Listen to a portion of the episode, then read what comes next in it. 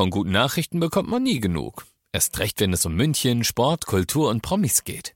Lesen Sie selbst gute Nachrichten. Heute in der Abendzeitung und auf abendzeitung.de. Abendzeitung. Die ist gut.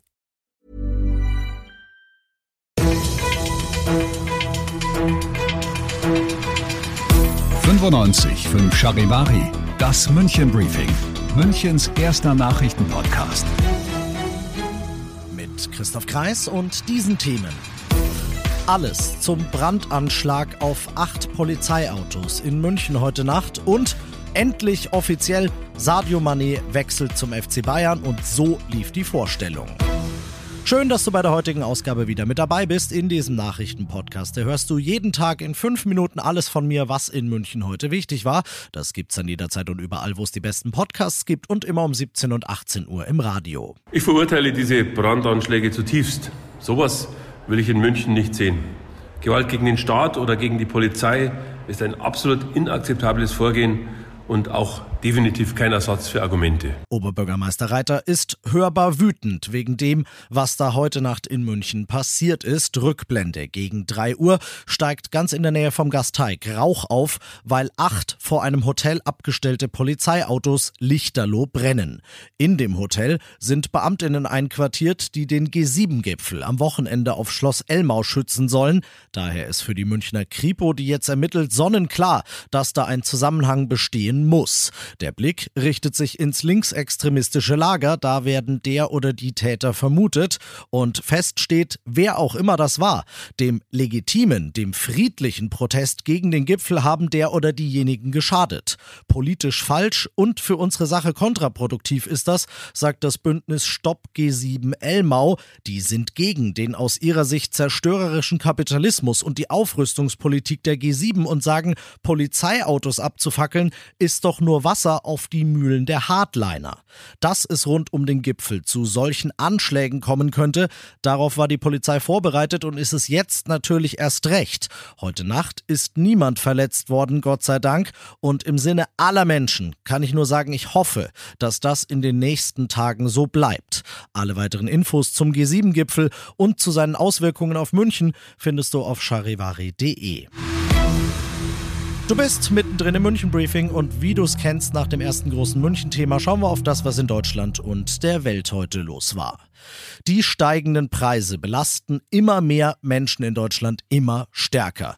Der Koalitionsausschuss der Ampelparteien berät deshalb heute Abend darüber, wie können wir gegen die immense Inflation und die Verteuerung bei Energie und Lebensmitteln vorgehen. Charivari-Reporterin Ina Heidemann. Finanzminister Lindner sorgt sich, dass wir bald in eine sehr ernste Situation geraten könnten. Er sagte im ZDF, es gehe um drei bis vier, vielleicht fünf Jahre der Knappheit. Es besteht die Gefahr einer sehr ernstzunehmenden Wirtschaftskrise wegen der stark gestiegenen Energiepreise, der Lieferkettenprobleme und auch der Inflation. Sozialminister Heil hat dabei auf die Grenzen staatlicher Eingriffsmöglichkeiten hingewiesen. Er sagte dem Stern vor dem Hintergrund aktueller Forderungen nach einer Mehrwertsteuersenkung, der Staat könne nicht alles für alle ausgleichen. So, Genug schlechte Nachrichten. Ich habe Charivari Sportchef Alex Eisenreich bei mir im Studio. Servus. Und ich möchte mit dir bitte über Sadio Mané reden. Sehr gerne.